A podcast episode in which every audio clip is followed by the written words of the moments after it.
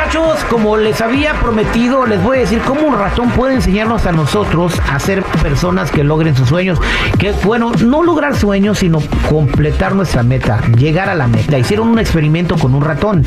Eh, fíjate que al ratón eh, le amarraron, la, le pusieron un dispositivo para, para, pues no sé, una madre con cablecitos y todo, para ver sus ondas del corazón y cerebrales y todo el rollo. Y lo amarraron de la cola y le pusieron un queso enfrente, el queso que vendría siendo la meta, ¿verdad? Entonces la meta a la que tendría que llegar el ratón. Eh, Entonces el ratón pues quería llegar al queso, güey, pero como el queso estaba ahí, pues ni se esforzaba tanto, güey. Y jalaba y tiraba y se tardaba tiempo, más tiempo en llegar a la meta del queso, a morder el queso. Y después hicieron lo siguiente. Pusieron el queso más lejos, güey. Amarraron el ratón con el dispositivo y le pusieron un gato atrás, güey. A la ma- Entonces, al tener el gato, el ratón tiró más fuerte, se soltó a la chica y se fue por el queso. O sea, pero ya ni el queso le importó, siguió este, corriendo. ¿no? Huyó.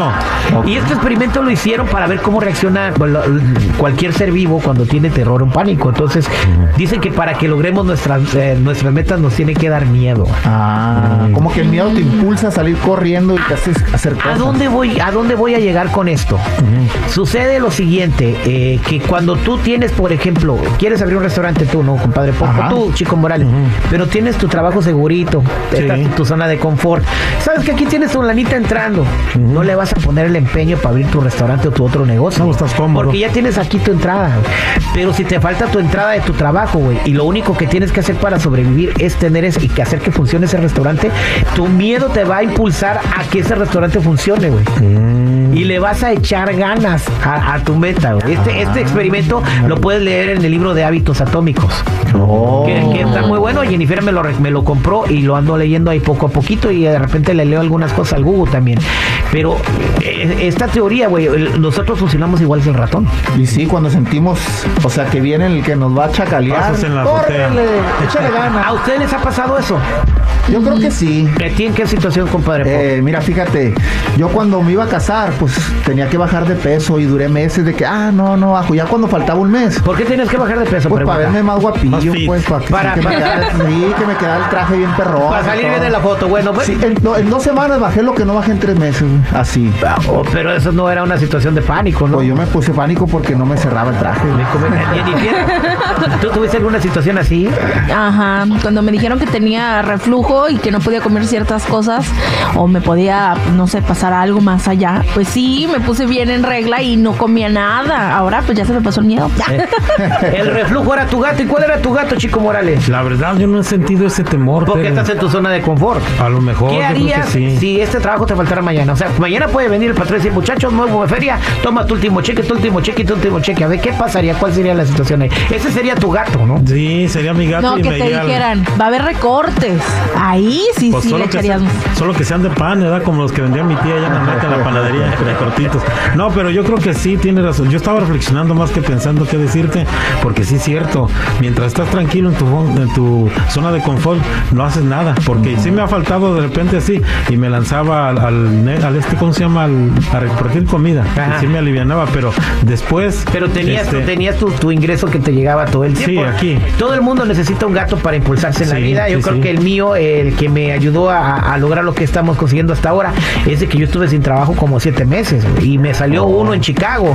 Que o vas o vas, y era lo único. Ese fue mi gato, ¿no? El, el terror y el pánico de saber de que a lo mejor me mantenía. Y estaba yo. Es que aquí todos somos gatos. El mismo patrón. Exacto.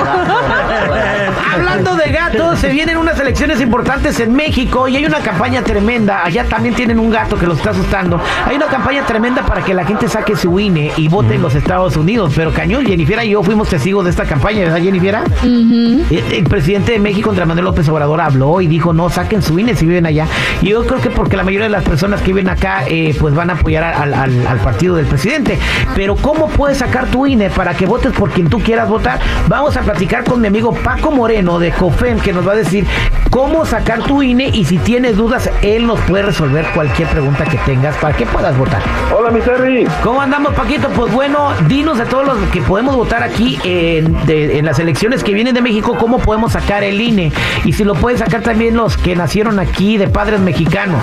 Mira, la credencial del INE se puede sacar solamente en los consulados de México, en cualquier parte de los Estados Unidos. ¿Y qué es lo que se necesita? Se necesita acta de nacimiento, se necesita también un comprobante de domicilio y se necesita una identificación, ya sea la matrícula consular o tu pasaporte o tu licencia o tu ID americana, siempre y cuando sean exactamente los mismos apellidos. Y las personas que nacieron aquí, primero se tienen que convertir en mexicanos para tener su acta de nacimiento, entonces ya después, claro que sí pueden votar, mi Terry. Exactamente, entonces ese proceso de que una persona eh, que nació aquí como el ¿qué, trámite, cuánto tarda ese trámite para que se convierta en mexicano? Ya no van a alcanzar a votar, ¿verdad? No, no, ahorita, mira, para hacer una doble ciudadanía al- alrededor son como unos dos o tres meses más o menos todo el papeleo.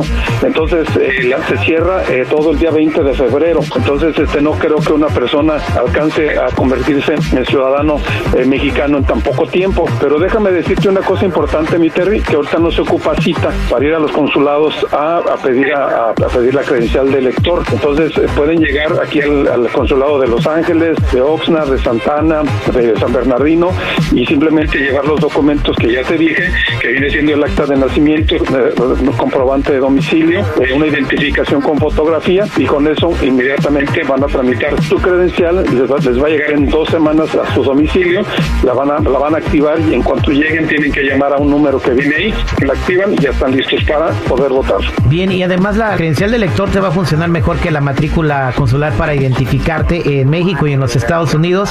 Y se, se hace así de fácil. Estamos hablando de los consulados que mencionó Paco Moreno que están en el sur de California, pero si nos escuchas en Chicago, en San Diego, en San Francisco, pues busca tu consulado más cercano para que puedas sacar y tramitar tu credencial de elector si quieres participar en las siguientes elecciones. Hay una campaña muy grande. Paco Moreno, muchas gracias por la información que nos das. Y si tienen alguna pregunta en particular acerca del INE, matrícula u otra cosa, Paco, ¿cómo se pueden comunicar con COFEM? Mira, es en el 213 eh, 417 8390 213 417 8390 aquí en Los Ángeles.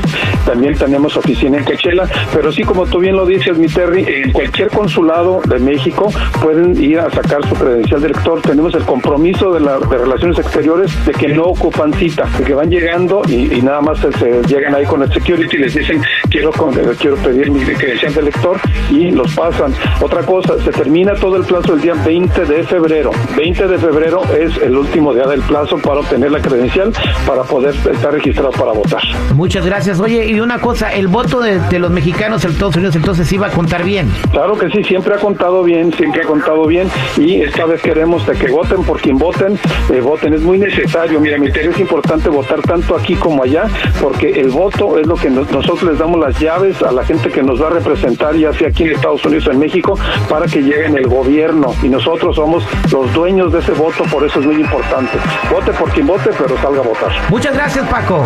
Ahí estamos, gracias a ti, bye,